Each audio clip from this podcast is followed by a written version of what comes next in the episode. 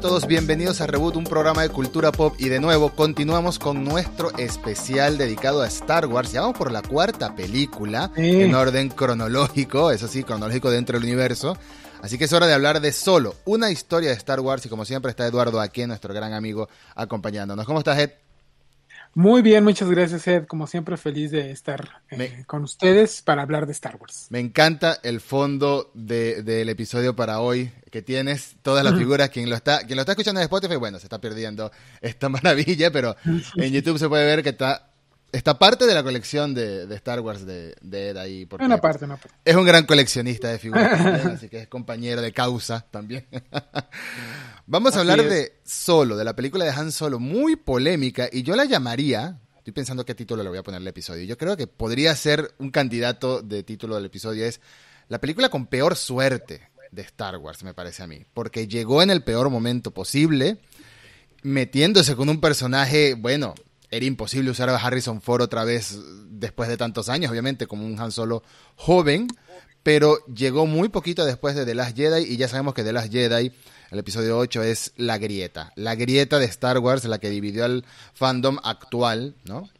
Digamos que es el, el, episodio 1 o episodio 2 de esta época, por así decirlo, que en su momento también dividió la grieta. ¿Quién sabe? Quizás en unos 20 años apreciemos mucho más las trilogías nuevas, la, nueva trilogía de secuelas, quizás. Puede ser, puede ser. Puede ser, puede, ser. los chicos de hoy en día que tengan 30, 40 años, dentro de 20 años, digan, no, estás loco, esas son unas obras maestras. Yo no sé cómo podría yo, yo ver con algún valor eh, la de The Rise of Skywalker, aunque pasen 20, 10, 30 o 40 años. No importa el tiempo que pase. Ya veremos, ya veremos.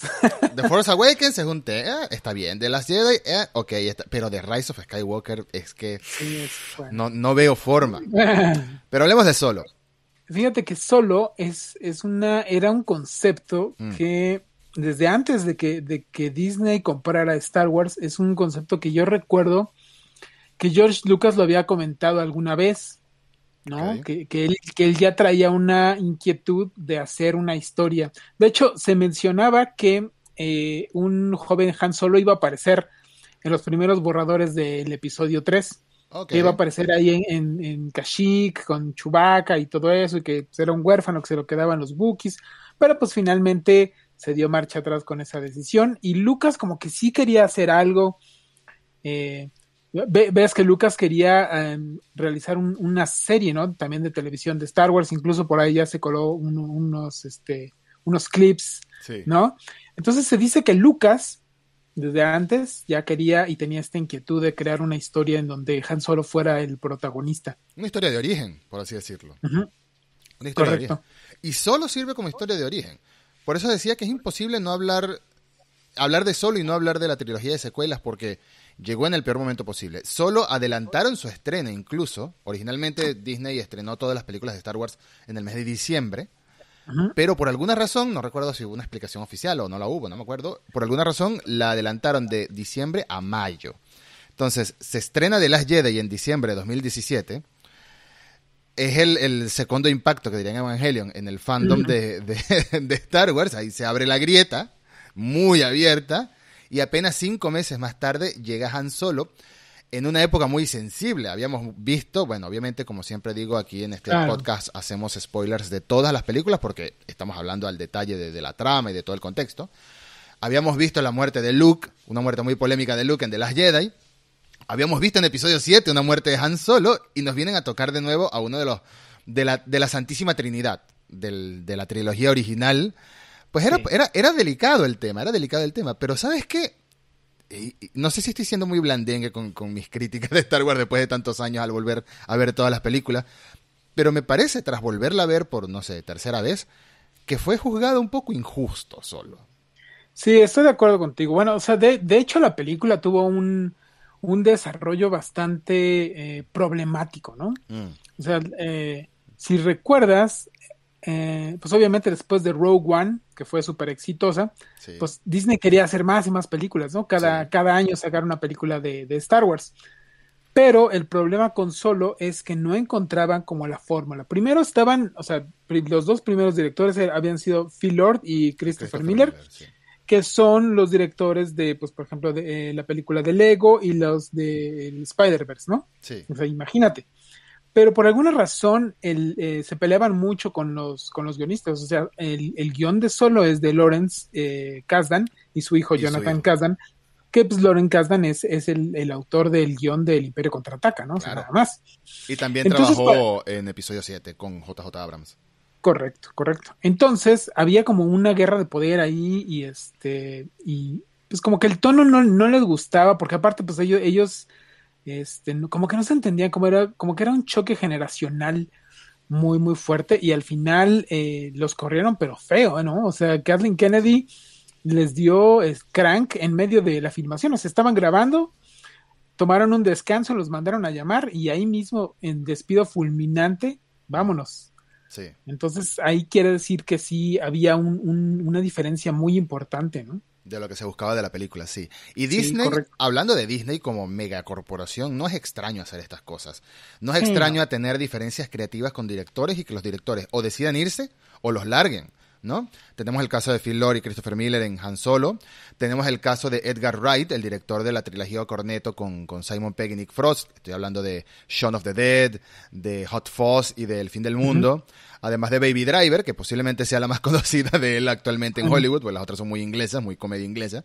Pero Edgar Wright era el director original de Ant-Man y tuvo tantas discusiones con lo que quería Marvel Studios de esa película y lo que él quería hacer de Ant-Man que dejó su guion, él escribió el guion, dejó su guion y se fue. Y el guion lo modificaron un poco y también cambiaron al director.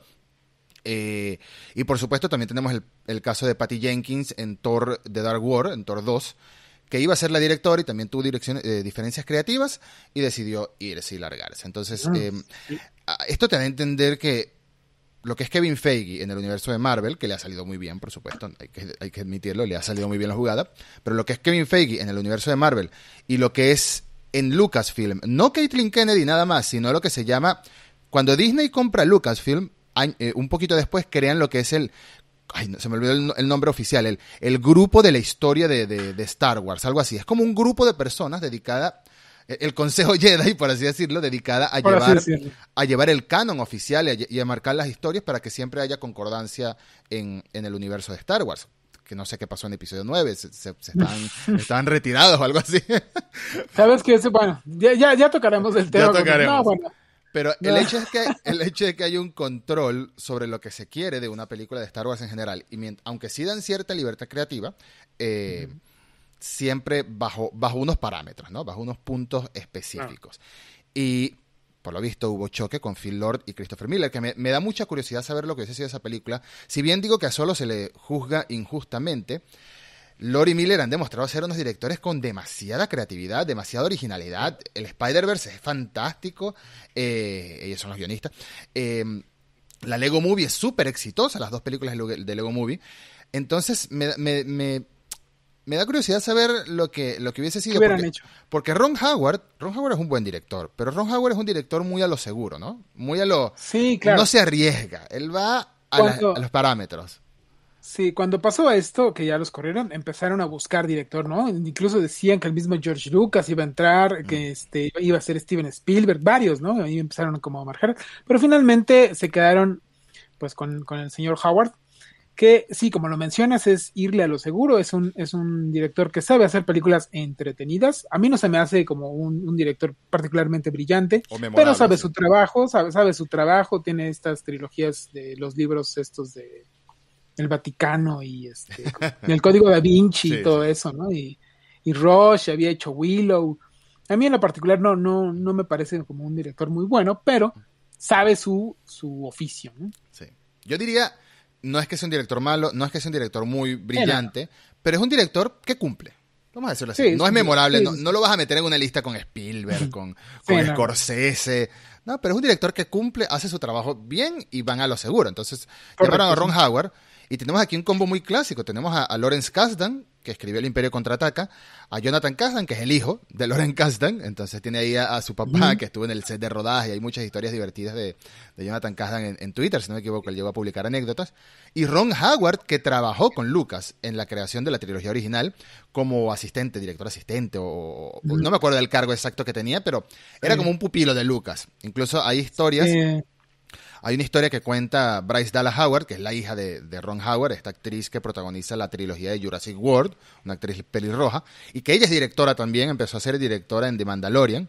Entonces, en ese primer episodio del Making of The Mandalorian, que es buenísimo, es, siempre, muy recomendable, el primero en específico, porque son todos los directores hablando, ella cuenta que en una ocasión acompañó a su papá, y era una niña, chiquitita, acompañó a su papá y acompañó a George Lucas a Japón a hablar con Akira Kurosawa, como para recibir tips, para recibir tips sobre, sobre, sobre el estilo samurai y todo para la película. Entonces, entonces tienes, tienes a un director ahí que tiene mucha historia en el universo de Star Wars. Entonces, mal no lo iba a hacer, pero tampoco iba a ser una obra maestra. Y creo que, creo que eso es lo que pasa en Solo.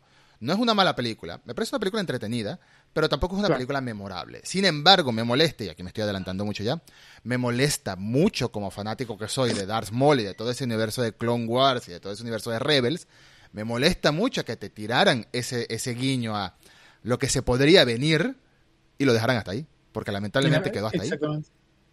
Sí, fíjate que, que de hecho, es, como mencionas, eh, George Lucas y Ron Howard son tan buenos amigos que en el primer día de rodaje de John Howard estaba ahí George Lucas. O sea, llegó sin avisar, llegó como para desearle suerte.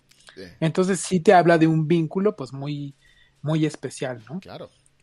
Y este, y una de las polémicas que, que empezaron con la, con la película era precisamente, pues no, podías tener a Harrison Ford, obviamente, ¿no? Claro. Quizá, quizá yo lo hubiera metido así como en, en jóvenes, joven Indiana Jones, o sea, un viejo Harrison Ford contando una historia. Pues eso hubiera estado padre. Hubiera estado bueno, sí. Hubiera, estado bueno. Pero el elegido, el elegido eh, de, del estudio fue a este eh, muy joven eh, actor que se llama Alden, Alden Ehrenreich. Ehrenreich. Sí, que me, lo tuve que leer, lo confieso. Exactamente, pero fíjate que el favorito del fandom era otro actor que, este, que se llama Anthony Gruber, que había, había grabado un video en donde este, salía imitando a Harrison Ford y lo hacía igualito, igualito. De hecho, este eh, Anthony Gruber había salido en El secreto de, Adeline, haciendo de un joven Harrison Ford. Entonces, pues, el fandom es, es, el actor que quería, ¿no? Pero por alguna razón dicen que, que, porque en las pruebas de actuación no dio el ancho este chico, entonces eligieron a este Enright, ¿no? Sí, Alden Ehrenreich, hablando ya del personaje de Han Solo, de nuevo se le juzgó muy injustamente porque es que era un personaje con unos zapatos muy grandes por llenar, ¿no? Claro. estamos hablando de Han Solo. Estamos hablando de Han Solo. Pero cuando miras la película varias veces, te das cuenta que el tipo copió los movimientos de Han Solo, las expresiones, la manera de hablar, lo copió muy bien. Incluso la manera de pararse con el blaster, cómo se para Han Solo típicamente de lado, que no estira completamente el brazo. Sí. Eh, lo copió muy bien, de verdad que de verdad que hizo un muy buen trabajo. Tengo problemas con la película, no voy a hablar puras maravillas de la película. Tengo muchos problemas con la película. Por ejemplo, no me gusta la forma en la que se conocen Han y, y, Chewie, aunque la puedo aceptar, pero sobre todo el tema de, de Enfys Nest, el tema de, los supuestos villanos antagonistas de la película y lo que después significan para el canon de Star Wars, es como que mm, no me convence por completo. Pero hablando de Alden Ehrenreich, me parece que lo hizo este, muy bien no sé si tuvo reuniones con Harrison Ford para... Sí, sí, sí, sí las tuvo. Sí, de, hecho, sí, incluso hubo paparazzos, ¿no? Que este que les tomaron fotos, estaban como en un, ahí desayunando, hasta cuenta en un Wendy's, no sé, un Vips, no sé. este, y estaban ahí desayunando y, se ve que, que, este, pues que la estaban pasando bien y pues Harrison Ford le dio algunos consejos y, incluso a Harrison Ford lo invitaron a la alfombra roja de la película y él decidió no ir ah. para no robarle la atención a este chico. Ah, Porque obviamente si él, si él hubiera asistido, pues... Claro, Ahora, me imagino que para algunos eso significó, no, quizás a Harrison Ford no le gusta la película y por eso no va. Tú, sabes cómo es la gente. la gente a veces se la toma mal todo. Lo que sí. me acuerdo, no sabía lo de Harrison Ford y, Alden Ehrenreich, pero sí me acuerdo que hubo reuniones de, Lando de, de Donald Glover con Billy D. Williams. Y Billy D. Williams lo manifestó en más de una ocasión. Billy D. Williams que le dio tanta personalidad a Lando que la heredó Donald Glover y me parece también que fue un muy buen casting. Quizás no tanto en parecido facial, ¿no? Ni siquiera en la altura. Pero sí en la actitud. La personalidad, el, el, carisma y la arrogancia, ¿no? La arrogancia de eh, soy muy guapo y lo sé. Y, lo sé, lo reconozco. Y todo eso, todo eso lo hizo de verdad bastante bien el amigo Donald Glover, que de paso llegó llegó en su mejor momento, ¿no? Llegó en su momento del estrellato máximo musical en la serie de Atlanta y ahora lo meten en Star Wars y bueno, sabemos, está confirmado que van a hacer una serie de Lando Calrissian y yo cruzo los dedos de que de algún modo metan ahí al Crimson Dawn. Tiene que haber, tiene que haber, porque si había algo que estaba pensando yo anoche, mientras miraba la película, era, ¿sabes qué me gusta? ¿Sabes qué me gusta de esta película? Que después de lo que sucedió con Star Wars 1313, que ya comentamos brevemente en alguno de los episodios, Star Wars 1313, eh, para recordar, es un videojuego que estaba haciendo LucasArts antes, justo antes de que Disney comprara Lucasfilm, y por supuesto se canceló, pero lo llegaron a mostrar en una E3, eh, mostraron un gameplay como de 7 minutos y se veía súper prometedor, súper cinemático. Lucas es un visionario que desde siempre creía en, los videojuegos como una forma más de contar historias, no solo de entretenimiento de jugar, sino de, ya vimos todas las aventuras gráficas que hizo LucasArts, por supuesto. Y en materia de, de Star Wars, este juego era súper prometedor porque nos iba a mostrar el lado oscuro, por así decirlo, de Coruscant, ¿no? El lado más bajo, los barrios bajos, el lado criminal, el lado eh, de las mafias, y ni siquiera mafias de la cuello blanco, sino las mafias más, más horribles, lo, peor de lo peor de lo que existe en la galaxia de Star Wars. Y esta película nos da un vistazo nos da un vistazo a cómo funcionan los sindicatos del crimen, nos da un vistazo a, la, a, toda la corrupción y, la mafia que hay en, Corelia, que es el planeta donde hacen las naves, o uno de los planetas que hace naves, que es de donde escapa Han Solo, que si no me equivoco, corrígeme si, si me estoy equivocando, Corelia lo volvemos a ver en el juego Star Wars Jedi Fallen Order, es donde está al principio el, protagonista Cal Kestis. Y si no, es otro planeta que hace naves. Sí, es otro planeta, es otro planeta. Es otro planeta que hace naves. Es, es otro planeta, sí. Bueno, pero de nuevo hay estos sindicatos del crimen, hay contrabandistas, por supuesto, y nos topamos con uno de los mejores... O sea, eso me gusta mucho que hace solo la película. Nos muestra este lado criminal un poco más detallado, un lado que vamos a ver de nuevo en la serie de Lando y un lado que vamos a ver por completo en el libro de Boba Fett, en The Book of Boba Fett, es que, es que no puedes contar puras historias bonitas. No puedes contar puras historias bonitas. En una galaxia, de nuevo, como en un país, hay eh, barrios muy pobres, hay criminales, hay barrios, hay criminales de cuello blanco, hay los millonarios que hicieron su fortuna de la manera más sucia posible. Se podría decir que Lando al momento de episodio 5 es así. Ya es ultramillonario, pero hizo su fortuna contrabandeando, así, moviendo, moviendo, metiendo las manos en el lodo, como dicen. Eh, y esto nos lo muestra nos da un buen vistazo a ese, a ese mundo y nos presenta personajes muy carismáticos, porque si hay un actor que yo le tengo mucho aprecio desde que lo vi por primera vez, bueno, no por primera vez, desde que me, me encantó el actor en la película Natural Born Killer, es Woody Harrelson. Y Woody Harrelson se come el papel. Tobias Beckett es un personaje que me encantó desde el principio y tiene mucho carisma y de nuevo tenemos las pistolitas dándole vuelta como Jango Fett. Ya, ya por ahí te da, te da un guiño. ¿Qué, ¿Qué piensas tú de Tobias Beckett? Fíjate, eh, digo, estoy también eh, súper de acuerdo en, en, el gran papel de Woody Harrelson hizo. Incluso, eh, sabes, ¿no? Que eh, te, da, te da un contexto a los fans de qué tan bueno es cuando mencionan a Aura Singh. Exactamente. Aura Singh es una, es una muy famosa cazarrecompensas que fue incluso la tutora de Boba Fett cuando era niño, ¿no? Claro. Incluso pues tiene hasta poderes Jedi y es pues muy hábil, ¿no? Es una de las mejores de, de su tiempo. Y ahí te cuentan, ¿no? Que fue precisamente Tobias Beckett quien la, la mató. bueno, la empujó, la caída la, mató. técnicamente la caída la mató, entonces ahí te das cuenta y te, dicen que pues, Tobias, eh, Tobias pues, no es cualquiera, ¿no? Claro. Pero fíjate que en eh, algo que me gusta mucho de, de la película es el inicio, que, que es como un, un pequeño homenaje a, a Oliver Twist.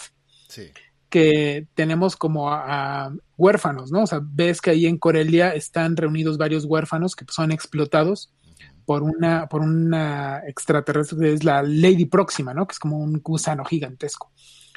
Y entonces te das cuenta, ¿no? Que tanto Han Solo como su, como su amiga son huérfanos y están oprimidos, ¿no? La, la. Sí. sí, sí, sí. Y entonces, este, pues ves, ¿no? Este, este tipo de, bajo mundo, donde pues los más débiles, los más necesitados, pues eh, son explotados y son utilizados como un medio de, subsistencia. Por eso es que Han solo quiere escapar de Corelia, por eso es que quiere irse, porque no, no, es dueño de sí mismo. Mm. Tiene aparte, pues, está enamorado, ¿no? Obvio. Y este, y pues la película te, te, mete inmediatamente en este, en este conflicto. Ves, por ejemplo, algo de Corelia cuando, cuando los van persiguiendo y ves cómo están armando las naves y ves como el, la escala, ¿no? Que, y la importancia que tiene el planeta. Y ya después, eh, por cosas que eh, se separan, ¿no? Tanto este, ¿cómo, se llama el, personaje de esta Emilia Clark? Se me fue ahorita Kira. Kira. Pero con Q. Entonces, con, con Kira y Han Solo se separan y aquí es donde se pues, empieza la, leyenda de, de Han, ¿no? Sí. Que se recluta, bueno, va y se recluta para ser del imperio y ahí como no, no, tienen un, no tiene un apellido, el oficial imperial le pone, ¿no? Solo, Han Solo. Y eso es así como de, no sabíamos, como un mal chiste también. No, no, me gustó mucho eso, si te soy sincero. Fue un poco, bueno, pero eh, tienes razón, toda la secuencia de Corelia, la, la persecución, incluso la persecución en el, en el, en el, en la, deslizador, en, el, en la navecita, se me olvidó el nombre. Eh, cómo Han cree que puede pasar de esta manera, cómo, tiene arrogancia, cómo tiene arrogancia ya de una vez desde, desde que era muy joven, cree que es un piloto mejor de lo que en realidad es. Porque él sueña con volar, él sueña, él tiene muchas ambiciones. Y, y es un Han distinto incluso parecido pero distinto al que conocemos en episodio 4, porque ya ese es un Han más maduro que ha pasado muchas malas cosas y ya, ya está más amargado, ya está más Harrison Fordeado, en realidad. Yo creo que Harrison Ford le inyectó mucha personalidad al personaje también, este porque Harrison Ford es, un poco grumpy cat, es un poco amargado, es, así, él es así en la vida real y le dio y le dio parte de esa esencia a su personaje, que está muy bien. Eh, pero ciertamente, si lo podemos comparar, si, tenemos que catalogar eh, solo con, géneros, ¿no? Con géneros de películas, se podría decir que es un western, se podría decir que es una película de heist, o tiene muchos heist, tiene muchos robos, pero un western espacial también. Recuerda un poco a Firefly, a toda esa esencia de, ese tipo de series de western espaciales. Eh, incluso un poco, no tan western como de Mandalorian, pero sí tiene un poquito. Y si te gusta el anime, es imposible no identificarla con Cowboy Bebop tiene mucho de Cowboy Bebop, sobre todo ese primer acto, sobre todo cuando se une al grupo de Beckett, que tenemos a Beckett, que es em, Woody Harrelson, tenemos a Val, que se me olvidó el nombre de esta actriz, que es bastante famosa, sale en Westworld también. Andy Newton. Ajá. Y tenemos a un piloto, Río, que es un ser alienígena, que es John Favreau el que le da la voz.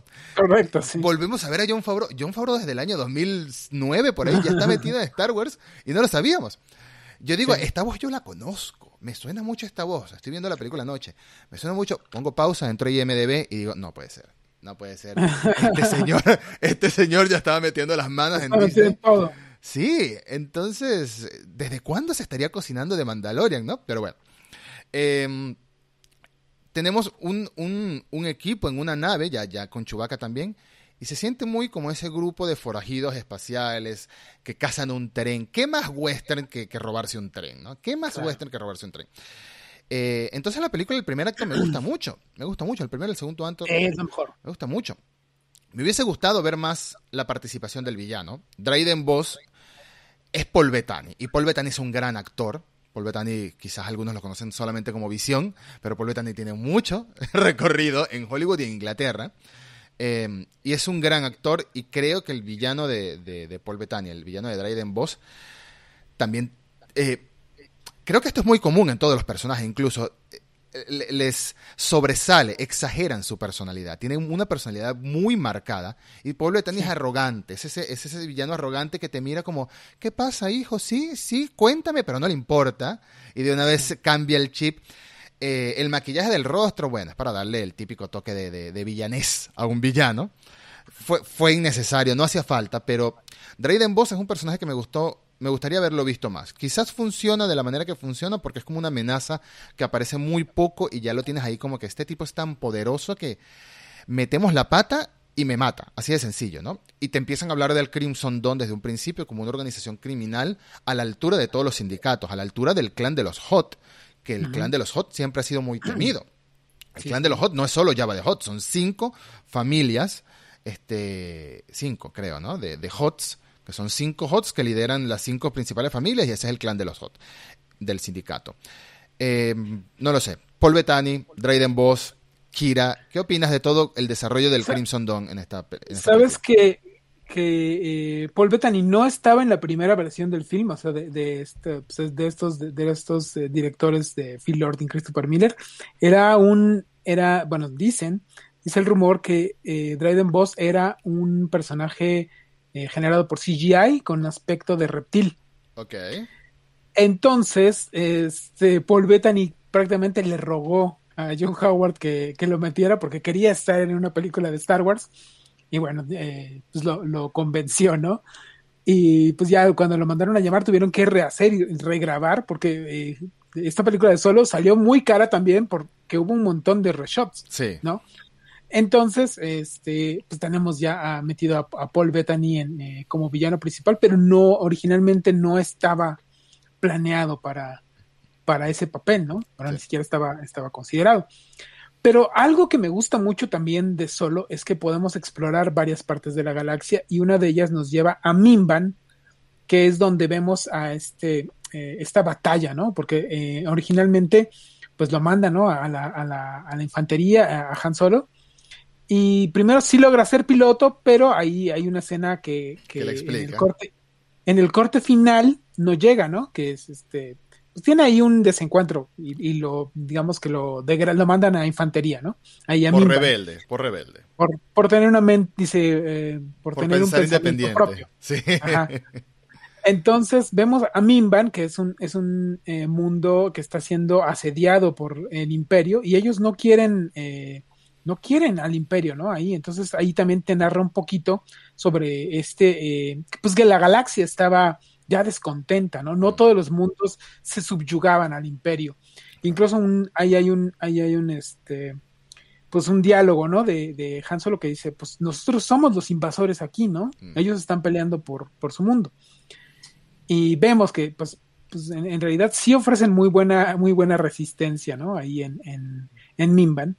y ahí es, y ahí es donde toma eh, parte pues esta escena en donde Han Solo conoce a Chewbacca. Mm. En el antiguo canon, eh, Han Solo conocía a Chewbacca porque Chewbacca era un prisionero también, pero Han Solo era, lo liberaba, ¿no? Lo ayudaba a, escapar. Pero en este canon es parecido, pero pues el, encuentro sí es como más, este, más, de pelea. Sí, más dinámico. de todas formas, de todas formas, como digo, no estoy 100% convencido de que me guste esa manera de conocerlo pero la escena está muy bien. La escena está muy bien armada. Eh, la batalla entre Chewbacca y Han, o mejor dicho, Chewbacca intentando pegarle a Han y Han escapando, eh, huyéndose, porque tú no te enfrentas a un Wookiee cara a cara. Eso no, eso no es así. tú intentas escapar.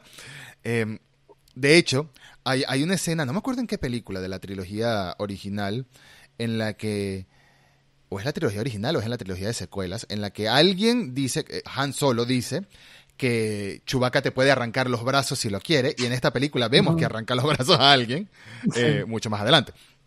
Pero el momento en el que Han le habla en Wookiee a Chewbacca me toma, por sorpresa y creo que es de lo mejor de la película. De verdad, en, en materia de humor, es de lo mejor de la película. Eh, y ahí empieza esa química, ¿no? Esa química que trasciende tantos. Esa química. Chubaca dice en esta película que tiene 190 años. O sea, ¿cuántas historias no tendrá Chubaca para contar? Ya sabemos que Lucas lo quiso meter en, el episodio 3 porque sí, así que incluso luchó junto a Yoda en su momento, en Kashyyyk, en el planeta natal de los Wookiee. Eh, entonces, que, haya esta química entre, entre Chewie y entre Han es algo que merecía una explicación. Y creo que Jonas Suotamo, que es el actor que interpreta a Chewbacca en las nuevas películas, lo hace muy bien porque él mismo reconoce que tuvo muchísimas conversaciones con Peter Mayhew, que es el actor original de Chewbacca. Falleció recientemente en el 2019, creo, 2020, no me acuerdo qué año. Falleció recientemente, es una persona que ya no podía caminar, ya es el, el, mismo, tema de, su altura, ¿no? el cuerpo puede ceder al peso naturalmente después de, tan, de, cierta edad. Pero era un actor muy querido por la comunidad de fanáticos de Star Wars. Era un actor que, es o sea, es original. y, creo que, y creo que Suotamo lo hace muy bien también. Eh, en episodio 7 de Force Awakens hubo escenas que grabó Peter Mayhew, hubo escenas que grabó, las más movidas las grabó Suotamo, Jonas Suotamo, que es un actor creo que sueco o finlandés. finlandés. Finlandés. Pero ya en Han Solo es solamente este, el actor nuevo. Y, si vuelve a salir Chewbacca más adelante, eh, será el actor nuevo. Posiblemente en la serie de Donald Glover, este, en la serie de Lando Calrissian aparezca. En fin, ¿Puede ser? el hecho es que esa, toda esa secuencia, toda esa secuencia de cómo Han conoce a Beckett, cómo Han conoce a este grupo de, de, de ladrones, ¿no? Cómo, cómo, los reta incluso, dice, bueno, o me llevan, primero los intenta convencer, ¿no? Yo tengo experiencia robando, tengo experiencia, y luego, bueno, si no, o me retan o los denuncio. Y Beckett no es ningún tonto, Beckett de una vez dice, mira, aquí atrapamos un desertor, no le crean nada de lo que digan. O sea, fantástico, ya, ya se había ganado la fama de rebelde, Han, así que, qué mejor manera de eso. Me pareció una muy buena secuencia, la verdad. Sí, ya después de que, de que logran escapar y ya se unen a, la tripulación de Beckett, pues ves esta relación, ¿no? Que, que tiene Beckett con, con, su tripulación, ¿no? Mm. El, personaje de Beckett, o sea, si tú leíste este clásico de, de La Isla del Tesoro, te das cuenta que sí hay como una eh, influencia con este personaje literario de este John Long Silver, que es eh, precisamente como el mentor, ¿no? El, pirata mentor del, pues, protagonista. Cómo se vuelve Tobias Beckett el mentor de, Han Solo, ¿no? Entonces, a pesar de que sí es un western, también tiene elementos de, piratas, ¿no? Sí, de piratas clásicos. sí, exactamente. Y nos vamos a esta, a la, escena que, pues es, eh, una de las mejores de la película, que es el robo al, tren, ¿no? el, asalto al tren, este eh, tienen que robar el, el, coaxium, ¿no? Que eso sí es algo nuevo, que sí introduce solo, que no sabemos qué tan importante es el combustible, ¿no? Para, para las naves, ni qué tan valioso puede llegar a ser. Obviamente, pues lo intuyes, ¿no? Pero nunca en las otras seis películas nos lo habían dicho. Entonces sabemos, pues, bueno, el, el, el combustible para las naves es algo muy importante tanto para el imperio como para pues, eh, los rebeldes, como para quien sea, ¿no? Y en medio de una guerra más aún. Sí, entonces se vuelve pues un, un muy preciado tesoro. Sí, sí. Este, el robo del tren, como ya lo comentábamos antes, es una escena muy sacada de un western, pero aquí le meten este, elementos, por supuesto, espaciales y, muy de Star Wars. Fallecen lamentablemente dos miembros de la tripulación en esta escena. Son muertes muy, muy emotivas, ¿no? Val se sacrifica para cumplir la misión e intentar este, ayudar a Beckett de que cuando vio que ella no tenía escape, no, no tenía manera de escapar, pues se sacrifica para intentar que Beckett por lo menos sí salga victorioso. Eh, y por supuesto, Río, que es el personaje de John Favreau, muere este, invadido. Sí, porque se le suben a su nave, que, es básicamente como se te suben al, vagón del tren en una película de, de, vaqueros, ¿no? Es bastante bueno. Sin embargo, tenemos este, este otro villano, para el momento, este otro antagonista, que es el Enfys Nest, que nos los presenta como, en ese momento nos los presentan como un grupo de mercenarios eh, de piratas, literalmente de piratas, de que roban hasta a los ladrones. Pueden robar a, a, cualquier persona, pueden robar al imperio o pueden robar a los ladrones que están robando. Esperan a que alguien les haga el trabajo más difícil y luego llegan y se lo llevan. Qué mejor manera de piratear que esa, ¿no? Em, sí. Y es una escena muy buena. Creo que es de lo mejor de la película, y si no lo mejor de la película, es toda la secuencia del tren y todo, el, todo este tema cuando vemos al grupo junto, eh, comiendo ante una fogata antes del trabajo, ¿no? Antes del robo la noche anterior, hablando, el personaje de Río está cocinando así en una ollita. Es que parece un western. Parece un western 100% y, y me gusta mucho esa secuencia de la película, de verdad. Extrañé tanto, tanto me gusta que extrañé a los personajes, a los otros vándalos del grupo de Beckett, más adelante en la película. Por supuesto, son reemplazados por. Como, como hueco de personajes para complementarios, son reemplazados por Kira y reemplazados por Lando y por L3, que es uno de los mejores androides. si hay algo, si hay algo que tiene bueno Star Wars es cómo desarrolla los androides, e incluso las películas de Disney. K2SO, que ya hablaremos de él en, en Rogue One, es un androide fantástico, fantástico, tiene demasiada buena personalidad, interpretado por Alan Tudyk, que es otro actor genial. Y eh, tenemos a L3 aquí, interpretado por esta actriz Phoebe Waller-Bridge, creo que es el nombre de ella. Sí, es excelente, es excelente. Sale en esta, en esta serie que se llama Fleabag. Sí.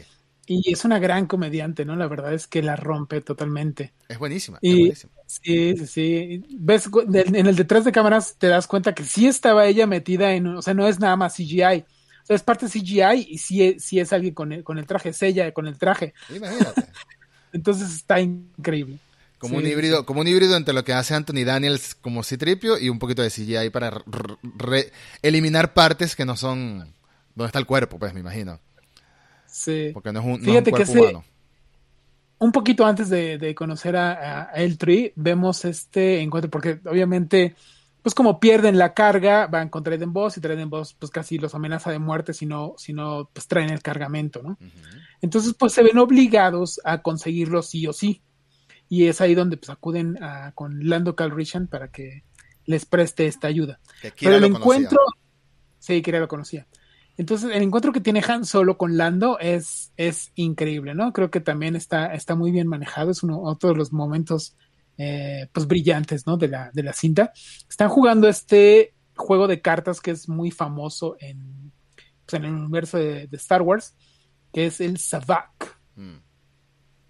Y entonces, pues te das cuenta, ¿no? Que, que Lando en realidad sí es muy bueno jugando, pero también es un tramposo. Es un tramposo, claro. Es un tramposo. Entonces, este, pues sí, este encuentro, el primer encuentro entre, entre Han Solo y Lando está muy, muy, muy bien hecho. ¿Te, gustó a ti? Me gustó mucho, me gustó tanto el primero como el último, que ya llegaremos a ese. me gustó mucho porque es como una pequeña batalla de egos. Y al final Han sí sabía jugar. Han sí era bueno jugando. Era bueno jugando. Lo que pasa es que, bueno, el otro hizo trampa al final. Pero era muy bueno jugando. Eh, es un encuentro tenso, una mesa de póker movida, tipo tipo mesa de vaqueros también, de nuevo. Sí, sí, es totalmente western, sí. Me recordó mucho a películas como, no sé, como Tombstone, con Kurt Russell y Val Kilmer, o la serie Deadwood también, que hay muchas escenas en mesas de póker en los cabaret estos típicos del viejo este en las películas, ¿no? Estadounidenses. Em, es, un, es un encuentro digno para presentarte un personaje tan importante como lo es Lando Calrissian, o un personaje que, aunque no lo desarrollan tanto en la trilogía original de, películas.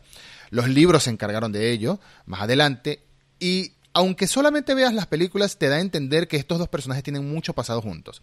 Nada más el hecho de que te digan que el halcón milenario originalmente era de Lando, ya sabes que hay mucho pasado juntos. y bueno, eh, tenemos toda esta escena, tenemos un combate, una arena de robots que se destruyen los unos a los otros en medio de apuestas. y vemos que L3, que es la copiloto slash robot slash pareja de, Lando Calrissian. Hay una escena muy buena en la que, en la que L3 le dice a Kira que no, que Lando está enamorado de ella y, ella no sabe si sí o si no, pero bueno. Y Kira le pregunta como, pero ¿cómo funciona esto, no? Y L3 le dice, funciona, tranquila, funciona. Y Emilia Clarke pone una cara como que, ok. Bueno, ok. Bueno, si funciona, funciona. este...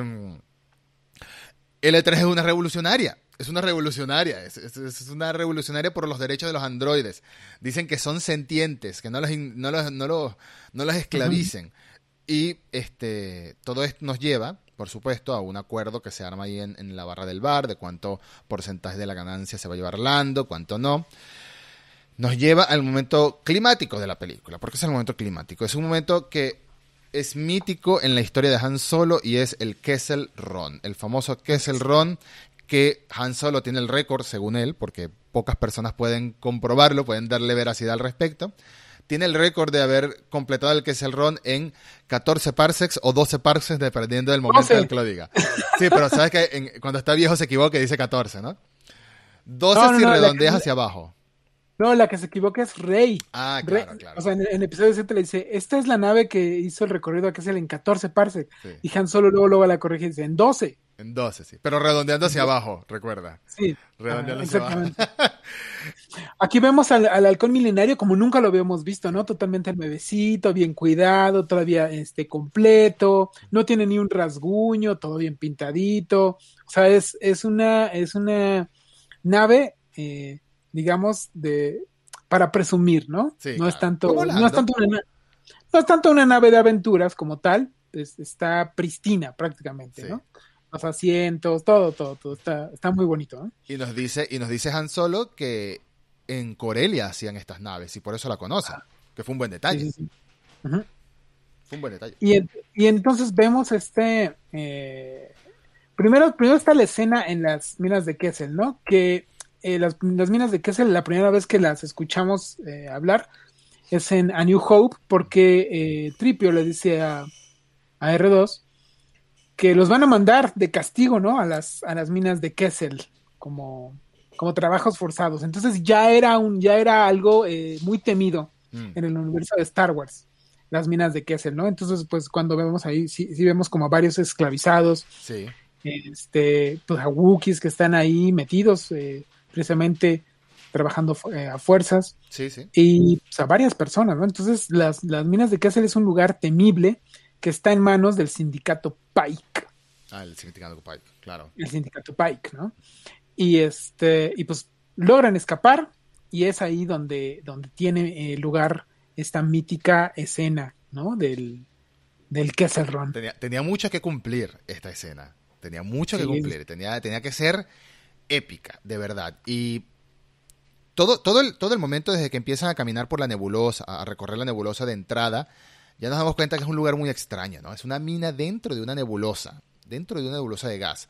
Es ya, ya, ya muy peculiar, pero bueno, de ahí obtienen la mayor cantidad, o es una de las minas principales de, de combustible, que ya toda la película nos está haciendo hincapié en lo importante en que es el combustible, tanto para el imperio como para los contrabandistas. O sea, hay un, hay un mercado negro de combustible ahí muy, muy marcado. El hecho de que sea un sindicato criminal el que controle las minas de Kessel, ya te da a entender que, bueno, es un, es un elemento muy valioso y los criminales lo, lo son los que lo controlan. Este, esto, por supuesto, podría estar inspirado en cualquier cantidad de minas de diamantes que existen en la vida real o de oro, donde suceden cosas horribles, donde hay gente básicamente esclavizada o trabajando por nada. Y bueno, hay mucho, hay mucho control de guerrillas, tanto en África como, bueno, en el caso de Latinoamérica con el oro, ¿no? En, el caso de, del Amazonas también hay mucho oro y todo este tema, oro y diamantes. Em, es, una, es una escena muy, muy buena porque vemos primero la muerte de L3, muerte entre comillas, es un, es un androide, pero bueno, vamos a decir que es una muerte. Es muy sentimental la muerte de L3, de verdad. se, nota, se nota que él la quería mucho. Y aquí nos dan la, nos, nos, vuelven a hablar de lo relevante y lo importante que son los androides para el universo de Star Wars. Este, es como si viéramos desaparecer así Tripio. No voy a hablar del episodio 9, pero bueno, que desapareciera de verdad, que lo destruyeran o Artudito. Uy, ¿a quién no le dolería en el alma? Tanto entre fanáticos como personajes dentro de la historia también les dolería en el alma, ¿no? Este. Y vemos la liberación de los Wookiees también. Es, una, es una secuencia muy buena, pero hay un detalle, hay un detalle que ya nos dan un adelanto de que aquí estaban de nuevo jugando con el canon a muy larga escala de Star Wars, ¿no? Muy detallista ese canon. Hay una escena en la que eh, Kira se encierra con el líder de este de las minas y con el E3 como intérprete para negociar supuestamente. Y desde la ventanita lo que se ven son unas piernas que hacen como ¡guau! y y de repente muere el tipo, ¿no? L3 dice, uy, ¿qué es eso? Nunca lo había visto. Y Kira dice, es Terras Casi, que me lo enseñó Dryden Boss. Terras Casi es un estilo de combate marcial que solo ha salido en videojuegos de Star Wars. Entonces ya aquí vemos cómo sigue eh, la era Disney, por así decirlo, rescatando cosas del canon de leyendas, ¿no? Del canon del antiguo universo expandido de Star Wars, cosas que, que, son valiosas y que son guiño a los fans originales y, y son muy, muy, muy entretenidas de ver llegar al universo cinematográfico nuevo, ¿no?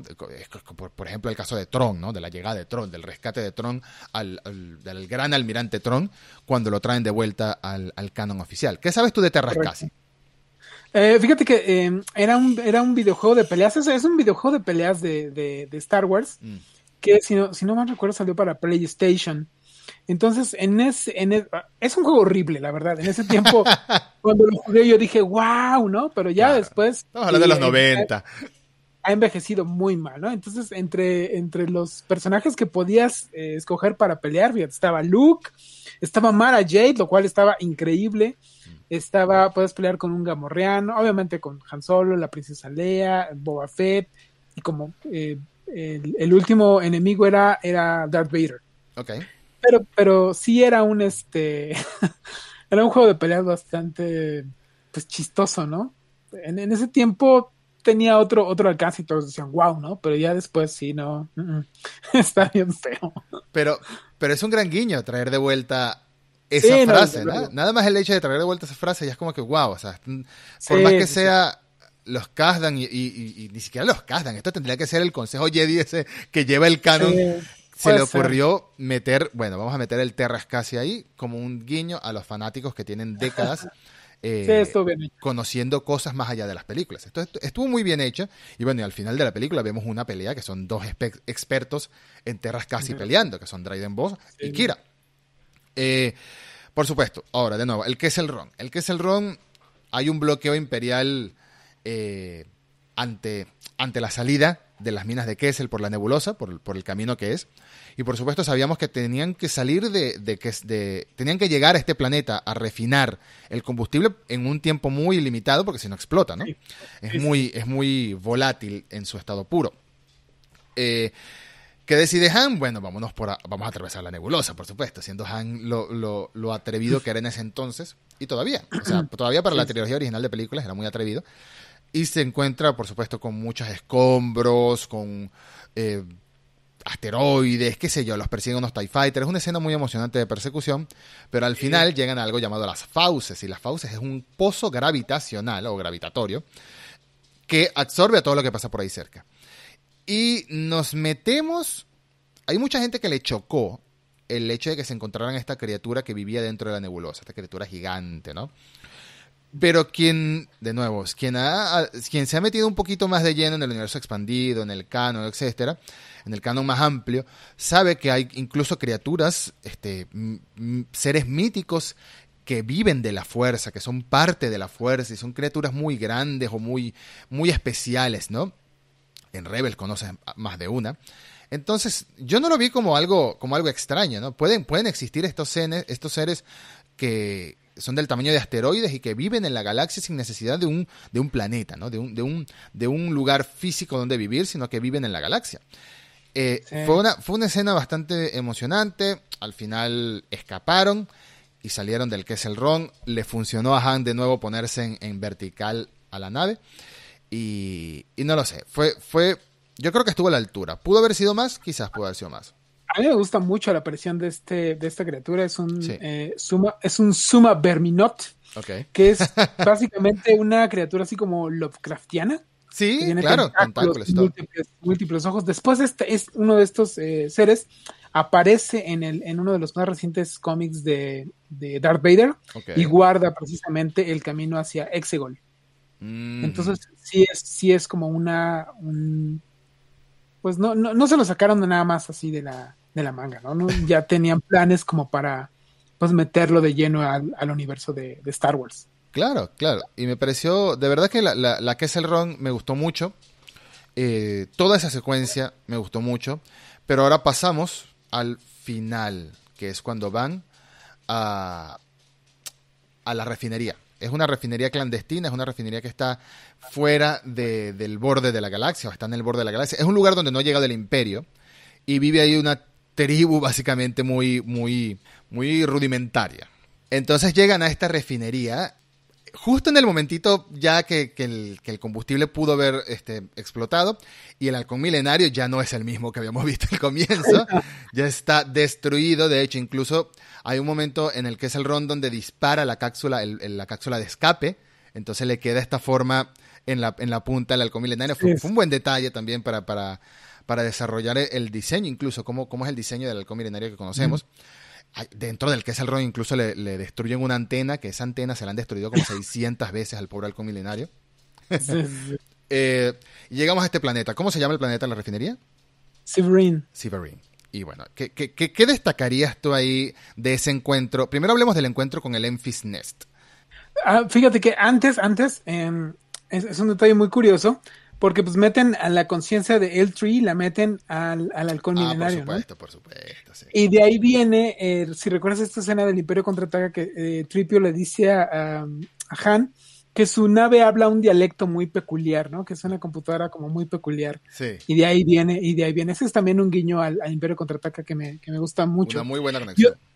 Y, otro guiño al Imperio, al Imperio también es, eh, pues está este Lando viendo cómo quedó su nave toda así madreadísima. Y llega Han y lo abraza, ¿no?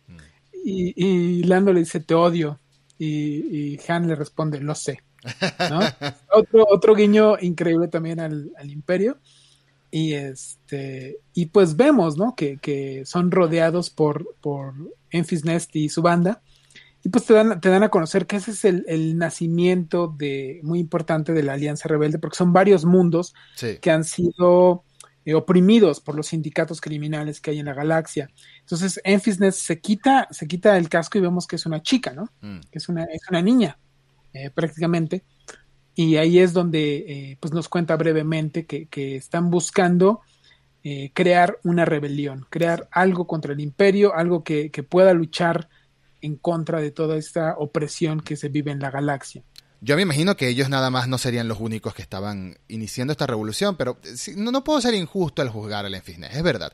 Yo me imagino que habían más eh, personas involucradas en esta rebelión, porque después de todo tenemos a senadores involucrados en la rebelión, tenemos a Mon Mothma, Mon Mothma tengo que decirlo lento, tenemos a Bail Organa también antes de, bueno, antes de todo lo, trágico que pasó en Alderan, y tenemos a Leia Organa. Así que hay muchas personas involucradas en esta rebelión, pero yo me imagino que estos son más como los de a pie, ¿no? Los, los, los, el brazo duro de esta nueva rebelión que están haciendo, los que están consiguiendo los materiales.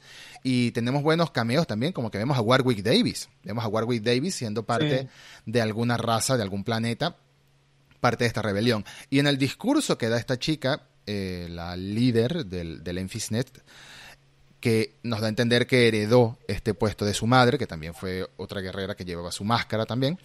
En el discurso que ella da, nos explican que estos mismos habitantes de esta refinería son los, las víctimas que les cortaron la lengua y todo, que, que habla durante su historia, el Crimson Dawn.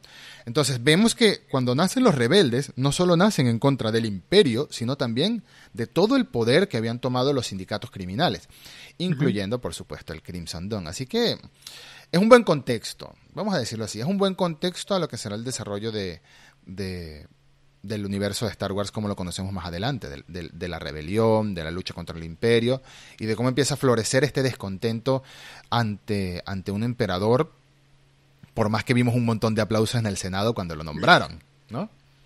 Sí, sí, sí. Y entonces, eh, es que, ¿sabes? Eh, algo que sí te deja muy claro es que los sindicatos criminales le ayudaban al imperio mm. a, a, controlar la galaxia, ¿no? Ahí había un pacto entre algunos de estos, eh, obviamente liderados por los Hot también, mm. y pues todos los demás, eh, que seguramente se veían beneficiados por todo lo que había traído el imperio y operaban impunemente. Claro. había esclavitud en la galaxia. Sí. Había cosas que, que el imperio pues se hacía de la vista gorda para que los sindicatos pudieran trabajar. Sí, por supuesto. Eh, vamos a pasar a la, a la, secuencia final de la película. Quizás una de las más emocionantes. Pero antes quería hacer un comentario que se me olvidó. una breve pausa. Que es que a mí siempre me ha parecido muy divertido el concepto de un bloqueo imperial a un planeta. ¿no? Un bloqueo imperial a un planeta. Vemos un planeta, vemos un montón de naves imperiales o de naves de la Federación de Comercio en la trilogía original, en la trilogía de precuelas, perdón. Uno siempre, yo siempre me he preguntado, pero ¿por qué no dan la vuelta? Y entran por atrás, o entran por abajo, o entran, porque el bloqueo siempre lo vemos muy lineal. A mí me pareció que era como una especie de, de guiño a las personas como yo que dudamos de esas, el bloqueo imperial que había en el Ron, porque el Ron es una salida de este tamañito y había un destructor esteral. Ahí sí no hay manera. Eso sí es un bloqueo imperial este, efectivo, ¿no? Eh, pero bueno, necesitaba sacármelo de mi cuerpo, ese comentario, porque siempre el concepto de un bloqueo imperial me ha parecido tan ambiguo. Como que, bueno, pero ¿por qué no dan la vuelta o aparecen por otro lado? ¿Qué sé yo? Por supuesto, es que sabemos que hay rutas galácticas marcadas también, ¿no? Eh, para poder viajar a la velocidad de la luz sin chocar naves con otras. Eso es algo que la ciencia ficción se ha encargado de desarrollar en incontables libros, películas, etcétera. El tema de, de cómo sería lógicamente, entre comillas, un viaje a la velocidad de la luz intergaláctico. Pero bueno, llega el yate, que me encanta ese concepto, un yate, un yate de lujo de Dryden Boss, donde él viaja eh, de fiesta todo el tiempo porque es un mafioso, es, el líder, es uno de los líderes del sindicato y bueno, qué, manera, ya sabemos que Java también vive de fiesta todo el tiempo, así que ¿por qué no, vemos, ¿por qué no Dryden Boss? también vemos oficina, ¿no? Que está rodeada de, cosas, eh, hay muchos, muchos guiños, incluso hay una calavera de, cristal de Indiana Jones, sí. está una armadura mandaloriana, y están varias cosas que tienes que como que ponerle pausa y este o ver por ejemplo la guía visual para darte cuenta de todos los tesoros que tenía ahí este Dryden Boss ¿no? Sí, es un coleccionista. A mí me encanta, a mí me encanta el concepto que han usado en algunos villanos en Star Wars de coleccionista de cosas especiales. Eh, el, almirante Thrawn, por ejemplo, es uno de ellos. El gran almirante Thrawn, incluso en Rebels, llega a coleccionar los grafitis que hace Sabine, que es un personaje de la serie animada, quienes estamos, estamos hablando de la serie animada, saben que en este podcast somos pro ver series animadas de Star Wars. Los grafitis, como que manda a cortar el pedazo de la pared y se lo lleva a su, a su nave. Sí, es parte de su colección. Y bueno, Dryden Boss también tiene una colección de, de objetos este, muy preciados. De hecho, y vemos ahí un, un Holocron Seed, por ejemplo. Exacto, varias cosas interesantes. De hecho, el mismo Palpatine es un coleccionista también, pero de reliquias de la fuerza, que no es lo mismo. Eh, este encuentro se veía cantado de que Tobias Beckett iba a ser un personaje moralmente gris, le iba a tener aprecio a, Han Solo, vemos que le toma un aprecio, lo toma como su pupilo, pero al mismo tiempo estamos hablando de mercenarios, estamos hablando de cazarrecompensas, contrabandistas, piratas, ladrones, así que él iba a velar por sí mismo y ya. Él iba a velar por sí mismo y ya. Si no hubiese velado por sí mismo y ya, este no hubiese llegado tan lejos como ha llegado. Él mismo lo dice. Él mismo lo dice. La regla número uno en esta vida es no confíes en nadie, en absolutamente nadie, y eso lo incluía a él. Y vemos que él traiciona a Han Solo y a Chewbacca, revelando que Han lo iba a, a, intentar derrotar, matar a Dryden Boss. Y bueno, de todas formas, hubo un, fue un buen detalle el hecho de que el mismo Han Solo también fuera, supiera que Tobias era tan predecible, que Beckett era tan predecible, que sabía que iba a hacer eso, iba a hacer eso, iba, iba, iba a revelar su, su plan y le salió muy bien la jugada. La jugada involucró que salieran todos los, los mercenarios de Dryden Boss y lo dejaran solito en la nave, este, creyendo que iba a bastar con su presencia nada más y con Tobias Beckett, lo cual es un poco ingenuo tomando en cuenta que había un Wookiee en la habitación, es un poco ingenuo. Eh, y tenemos, eh, por supuesto, el hecho de que la misma ambición, la misma ambición, la misma avaricia de Beckett lo iba a hacer querer llevarse el, el combustible y decir, bueno, yo me voy de aquí, ustedes se encargan de, de, solucionar este lío. Me parece que es uno de los mejores momentos de la película porque es una lucha de quién, quién se adelanta más pasos al otro. Y al final Han Solo se logró adelantar más pasos al otro excepto una persona que él no contaba, que era Kira. Kira iba un pasito más adelante. En toda la película nos están hablando, o desde que vuelve a aparecer Kira, nos están hablando de que Han no sabe en realidad quién es ella. Incluso cuando ha pasado tan poco tiempo. Ahí te cuentan que han pasado apenas tres años desde que se separan Kira y eh, Han Solo. Hay un diálogo muy importante al principio de la película cuando están a punto de escapar, cuando están intentando pasar este, esta aduana para salir de, de Corelia, que Kira le dice, si nos atrapan, lo peor que nos puede pasar es que nos entreguen al clan de los Hot o que nos vendan al Crimson Dawn, ¿no? Y básicamente nos dan a entender después que, eso es lo que le pasa a ella. La vendieron al Crimson Dawn, tiene un, una marca, que no, es un tatuaje de fanboy, es una marca de pertenencia, de esclavitud, de que pertenece al Crimson Dawn. Pero por lo visto, el contexto que, que, que, me imagino yo que nos da la película es que el Crimson Dawn es un sindicato especial en el que te esclavizan, pero si demuestras potencial puedes ir ascendiendo, ¿no? Puedes ir ascendiendo incluso. Nunca vas a llegar a ser líder, nunca vas a llegar a ser jefe, pero puedes ser la mano derecha de un jefe, que es lo que se convirtió Kira para Dryden Boss. Nos dan a entender que quizás había algún tipo de relación romántica semi-consensuada ahí. Es, es, es, o sea, es terrible lo que, lo que eso implica. O sea, el guiño que hacen es que realmente es lo que pasa con mucha, mucha gente, ¿no? Que está en esta, en esta situación, eh, que terminan aceptando a sus, a sus eh, abusadores, a sus, a sus este, esclavizadores, como parte de ellos, ¿no? Incluso cuando ya no están, cuando, bueno, ya eh, ni siquiera ya se preocupan porque se van a escapar, ¿no? Porque mentalmente les hacen, les hacen un mind job tan, sí tan despiadado, tan calculado, que ya no necesita, es como el, cuento del, elefante que crece con la, eh, el, que a, los elefantitos les ponen una, una estaca con una, con un grillete, ¿no? Sí, con grillete. Y crecen, crecen creyendo que nunca se van a poder escapar, aunque ya sean elefantes grandes, que fácilmente podrían arrancar la, la estaca del suelo. Entonces, es algo que, que está sugerido ahí, ¿no? Es algo que le ha pasado a Kira, que se convierte en una víctima, ¿no? Pero también se, convierten en, este, ¿cómo, ¿cómo, le decían? Este síndrome de Estocolmo, ¿no? Síndrome de Estocolmo, exactamente. Que terminas queriendo a tus, a tus secuestradores, ¿no? Y, Han logra eh, sacar una parte buena de Kira, pero pues te dejan muy en claro que Kira prefiere y, eh, seguir dentro de ese mundo al, que, ha, al que ha sobrevivido. Y por más que sea, Kira, no sé si tendría síndrome de Estocolmo con Dryden Boss, pero sí con el Crimson Dawn. Ella, su síndrome de Estocolmo, su, su, sensación de arraigo sería con el Crimson Dawn, porque eso es parte de lo que me molesta de la película, que nos dejan con, las puertas abiertas a tantas cosas en el futuro. Em, me parece que del mismo modo que Han siempre nos Han siempre nos dijo desde el principio de la película que tenía sus ambiciones, quería ser un piloto, quería ser libre, quería viajar por la galaxia con su mujer, etcétera, pero nunca supimos lo que pensaba Kira, nunca supimos qué ambiciones tenía Kira. Y ya dentro del Crimson Dawn ya tiene sus propias ambiciones. Cuando ve el momento de derrocar a Dryden Boss, de decir que lo mató otro, lo hace, lo hace. Tiene una pelea, hay una pelea de Terrascasi ahí, muy breve pero divertida eh, Boss pelea con estas armas extrañas que tienen como un pedacito de sable luminoso, de sable de luz. Eh, es un momento muy tenso porque eh, uno no se lo ve venir. La verdad, yo no me lo vi venir. Obviamente, cuando ella hace como que va a matar a Han Solo, yo digo, nah, eso es mentira, no lo va a matar. Porque por supuesto sabemos que no lo va a matar. Pero más allá de eso, no pensé ni siquiera en que él se iba a escapar de alguna manera, sino que pensé que ella no lo va a matar. Eso es mentira, que lo va a matar. Aquí hay algo raro que va a pasar. Me vi una doble traición. Y eso fue lo que sucedió. Traicionó a Dryden Boss. Lo que no me vi venir es que lo traicionó para ocupar su lugar. En la primera vez que vi la película no me lo vi venir, no me lo vi venir y fue fantástico.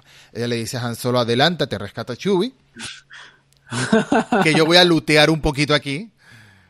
Y fue como que, que, extraño, va a blutear, pero ¿para qué si la nave está vacía? ¿Por qué no se llevan la nave y ya?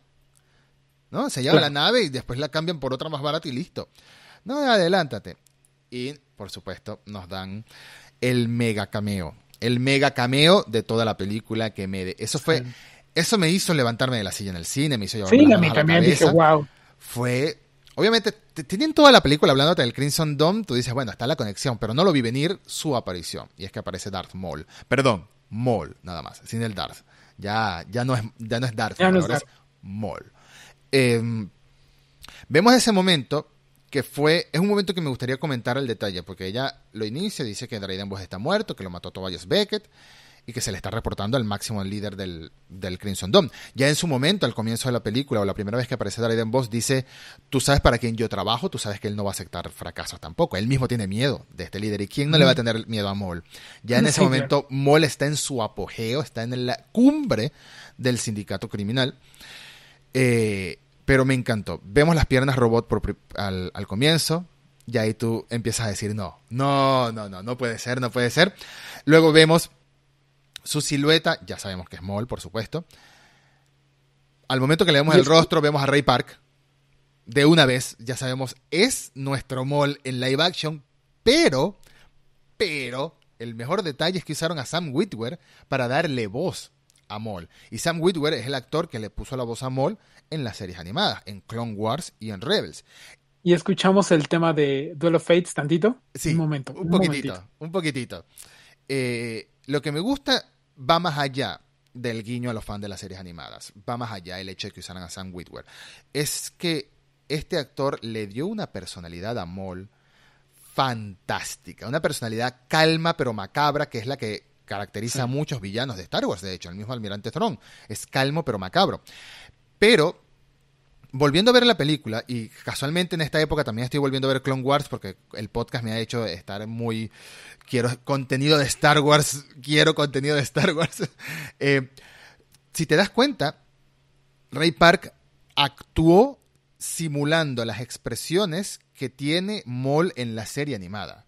La mm. manera de mover el rostro, la manera de hablar, la manera de hablar mirando de lado, no de frente. Es como si se estudió, al, se tiene que haber estudiado el personaje animado. Este, no sé si estaba Filoni por ahí dando señas. Capaz, ya, si estuvo Fabro, capaz estaba Filoni en el 2017, ya Mandalorian faltaba poco para salir, eh, o ya para empezar a producirse. Este, lo hicieron muy bien. Representaron al mol que conocemos en las series animadas, y ese mol cómo evolucionó después de su primera aparición en La amenaza fantasma. Así que me pareció el guiño definitivo, el cameo definitivo, le dice a Kira, tú y yo vamos a trabajar muy de cerca a partir de ahora. Y qué molestia que no vamos a ver más de esto. qué molestia. Bueno, no sabemos. Quizás en la serie de Lando Calrissian, no lo sé. No, yo, yo, creo, fíjate que, eh, que sí hay un futuro para esto, sobre todo ahora con, Disney Plus. Solo que como la, la, película es eh, económicamente hablando, fue un fracaso para, para Lucasfilm, porque no recaudó lo que se esperaba. Es una película que finalmente em, se tenían expectativas sobre ella por ser parte de, Star Wars, claro, pero que resultó demasiado mundana, demasiado, eh, ¿cómo decirlo? Pues muy, porque el problema con Solo, aparte de que salió tan, tan poco tiempo después de, episodio 8, es que es una película como muy normal y los fans de Star Wars siempre queremos que cada película de Star Wars sea todo un fenómeno, sea mm. una cosa que, que, que, revoluciona el cine, o sea, no puede ser algo común, ¿no? Y, y, el problema de Solo es que es una película pues normalita, ¿no? Está buena, está divertida, pero es una película común y corriente, si, si, si queremos de, decirlo, ¿no?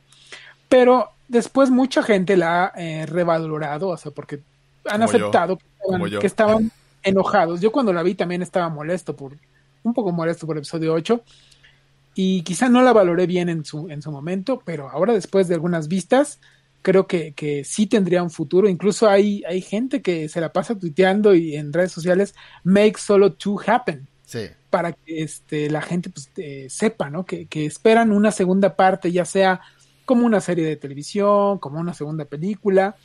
Y creo que sí hay posibilidad de, de, volverlos, de volverlos a ver en, en, en alguno de estos medios. Yo creo que hubiese funcionado mejor solo como una serie de Disney Plus, como tú bien dices. Sí, Claro, no hubiese sido tan apoteósica, no hubiese tenido tantas escenas así de grandes. Hubiesen aprovechado mucho la tecnología esta de la pantalla virtual de, de Mandalorian, que es un comodín que les, les, baja mucho los costos de producción, aunque involucre tanto trabajo por parte de ILM. Este, ILM es la empresa encargada de, los efectos especiales de, todas las películas de Star Wars desde toda la vida. Pero no lo sé me gustaría saber más de qué pasa con Kira, me gustaría saber más de qué sucede en una segunda película, en una continuación. incluso a sabiendas de que ya sabemos lo que pasa con Maul, porque en Rebels, sin hacer spoilers, porque de las series animadas no vamos a hacer spoilers, pero la, historia de Maul continúa en Rebels, vamos a dejarlo así. La historia de Maul continúa en Rebels años después de, de, esta, de, este, de este encuentro de Han Solo, muchos años después. Entonces, bueno, me gustaría saber más, me gustaría ver más de Kira, porque al final Kira resultó ser un personaje más complejo, resultó ser un personaje con sus propias ambiciones, con sus propias ganas de superarse, con sus propias metas, y se veía un futuro a sí misma dentro del sindicato criminal del Crimson Dawn, sí o sí. Ahora se convirtió en uno de los jefes, en una de las jefas debajo de Darth Maul solamente, ¿no? Debajo de Maul. Eh, lo que sería Dryden Boss antes. El final, para concluir ya el episodio, tenemos que hablar del final de Beckett versus Han el guiño al quién disparó primero, Grido o Han Solo. Aquí no hay duda quién disparó primero. Y me parece que estuvo muy bien hecho, me parece que estuvo muy acorde a lo que el mismo Beckett le venía enseñando a, Han, aunque me hubiese gustado ver más del personaje, creo que tuvo un buen final, ¿no? El, asesino, entre comillas, de Aura Singh, el mejor mercenario contrabandista de la galaxia para ese entonces, pues qué mejor sucesor que Han Solo. Sí, ahí eh, en este tienen este duelo, eh, pues muy al estilo western, ¿no? Es el momento más western de toda la película. Por supuesto. ¿no? Que es, un duelo en el que Dryden Boss te deja claro que estaba dispuesto a matarlo, ¿no? que lo iba a matar. Beckett. Beckett. Iba a matar a Han Solo, pero pues Han Solo se le adelanta y dispara primero, así como dices en este guiño de que tiene en, estas nuevas versiones de A New Hope, ¿no? Que no que no le gustan tanto a los a los fans. Y ahí es Ahí, digamos, es cuando nace el Han Solo que, que, todos empezamos a conocer, ¿no? O sea, mm. tiene que tomar esta decisión, mata a su mentor, y en ese momento Kira lo abandona, y pues no tiene nada, ¿no? Simplemente no tiene nada, solamente tiene, el, apoyo de Chewbacca, y ahí es donde nace Han Solo, ¿no? Después va a, tomar esta revancha contra Lando, que está como en algún paraíso tropical que no sabemos, sí, sí. pero ahora sí aprende la lección y lo derrota en su propio juego, ¿no? En apuesta de su, su coaxium, que, que, se, quedó, y le apuesta a Lando el halcón. Pero, pues, este, le hace trampa. Esta le hace trampa. No, no sé si, bueno, sí, sí, le hace trampa. Le, juega con su propio, con sus propias reglas, ¿no? Sí, sí, sí. Está, estuvo muy bueno, estuvo muy bueno ese final, estuvo muy bueno cómo recupera el halcón milenario. eh, después de que técnicamente lo debió haber ganado en la primera ocasión, pero bueno, en la segunda ocasión sí lo, sí lo, sí lo derrota. Qué lástima que a la película no le fuera tan bien por el momento en que llegó, pero tenemos la esperanza, ojalá, cruzo los dedos de que haya una continuación a esta historia. Sabemos por lo que anunció Disney en el evento que llevó a cabo en diciembre de 2020 que se vienen 10 producciones, nada más y nada menos, 10 producciones de Star Wars. Todo el mundo pensó que después de la trilogía de secuelas iba a haber una pausa y técnicamente hubo una pausa para el cine al menos. Para el cine al menos, pero el éxito de Mandalorian ha sido tan grande, ha revivido el amor de la franquicia para los fans, que ahora están tomando otro rumbo. Van a haber historias más pequeñas, van a haber historias más personales, eh, perfectas para Disney Plus. Por eso mismo que tú decías, Ed, de que no todo tiene que ser un evento mega ultra cinematográfico, revolucionario, ah, no sé, cambia la tecnología del cine, qué sé yo. Eh, puede haber historias más pequeñas. Está, Disney Plus está perfecto para aprovechar el potencial de lo que es una galaxia muy, muy lejana, donde hay muchas historias que contar. Si bien el final de la segunda temporada de Mandalorian, sin entrar en spoilers de la serie, mm, rozó un poco con conectarlo todo otra vez, yo creo que el futuro de esta historia va a ser, del mismo Mandalorian, va a ser expandir un poco más. Y por eso vamos a tener más series. Vamos a tener el libro de Boba Fett, vamos a tener la serie de Obi-Wan Kenobi, vamos a tener la serie de The Bad Batch, que se estrena en mayo, es, animada. Y quién sabe qué otra cosa nos cuenten. Vamos a tener la serie de Lando Calrissian en la que sí o sí, creo que no está confirmado por alguna razón, pero sí o sí va a volver Donald Glover. Eh, no, sí, sí, está confirmado, sí, no. Está confirmado. Y posiblemente... Lo que, no sabemos, es si es antes de conocer a Han o después de conocer a Han. Eso es lo que... Es la gran pregunta. Si es antes de conocer a Han, pues va a ser una lástima porque no vamos a ver muchas cosas, pero si es después de conocer a Han, pues sería buenísimo porque hay la posibilidad de que haya alguna breve aparición de Alden Ehrenreich, alguna breve aparición de Emilia Clarke, o incluso que Emilia Clarke tenga algún papel importante en esta película, en esta serie, ¿por qué no? Emilia Clarke fue una actriz muy, muy cotizada en su momento por Game of Thrones, pero hoy en día ya no la vemos en tantas cosas, así que quizás este, no tenga los humos tan subidos, a eso me refiero, como para no aparecer en una serie de televisión de, Star Wars. Ya vemos que su, su, paso por Terminator no fue del todo muy exitoso, así que ojalá, yo cruzo los dedos porque veamos una continuación de Solo en algún formato. Quizás no, quizás no como Han Solo, sino que esta historia que se cocinó del Crimson Dawn la veamos continuar en algún momento. Ray Park está ultra mega dispuesto a volver a ser Mall, ya lo ha dicho en mil y un ocasiones. Hubo un episodio turbio en sus redes sociales recientemente, que estuvo a punto de, ser cancelado, como se dice. No, no estoy seguro si lo cancelaron o no, no lo sé, pero estoy 100% convencido de que él volvería a, ser Mol, él siempre lo dice, por favor, si él vive, hasta hace poco vivía en gran parte de ir a las convenciones y firmar autógrafos y todo, como tantos actores, así que obviamente está dispuesto a volver a ser Mol. Eh, me gustaría volver a ver más de este, de este mini universo, de esta mini historia que se cocinó en la primera película de Solo y que tiene potencial a continuar. ¿Qué conclusión tendrías acerca de Solo como una película en general? Yo creo que lo que hace Solo es responder eh, la pregunta de quién es, quién es Han Solo, ¿no? Y, y, eso, eso lo hace bien y realmente lo que nos damos cuenta es que a final de todo, como lo dice Kira, han Solo es un buen tipo, es un tipo que tiene corazón, a pesar de que él quiera lucir como alguien despiadado, como alguien duro, como, como alguien este, que pertenece al, al, crimen organizado, la verdad es que Han Solo tiene corazón. Sí. Es, es, una buena persona, por eso es que regresen a New Hope para ayudar a la rebelión, por eso es que no los abandona, por eso es que arriesga todo por, por sus amigos, ¿no? Sí. Y eso, eso creo que lo hace muy bien la película y a pesar de todas las críticas y de todas las cosas que malas que se dijeron en su momento, es una película que tiene corazón, ¿sabes? Es una película que está hecha con cariño, es una, Es una buena conclusión. Es una buena conclusión. Me parece que ciertamente es una película que, a, pesar de que llegó en, el peor momento posible para llegar a una película de Star Wars, por la división de fanatismo que había, justificada o no, el, episodio 8, incluso a los que nos gustó, tuvimos que tragar un poco al principio, como que, bueno, repensar todo lo que habíamos visto, todos los, fallos que habíamos encontrado en la película y los que no.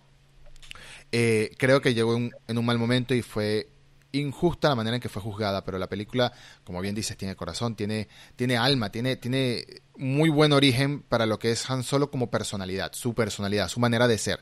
Lo que él intenta decir que es y lo que es en realidad, ¿no?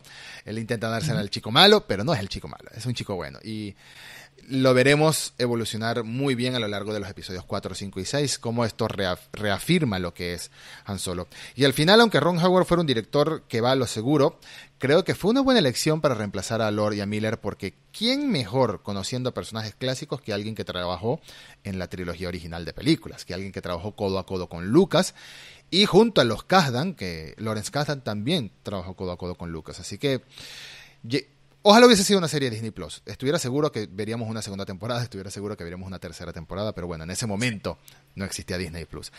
Eh, ha sido, estas han sido nuestras conclusiones acerca de Solo. Eh, por ahora, el podcast ha sido muy bonito de, ser, lo, de hacer.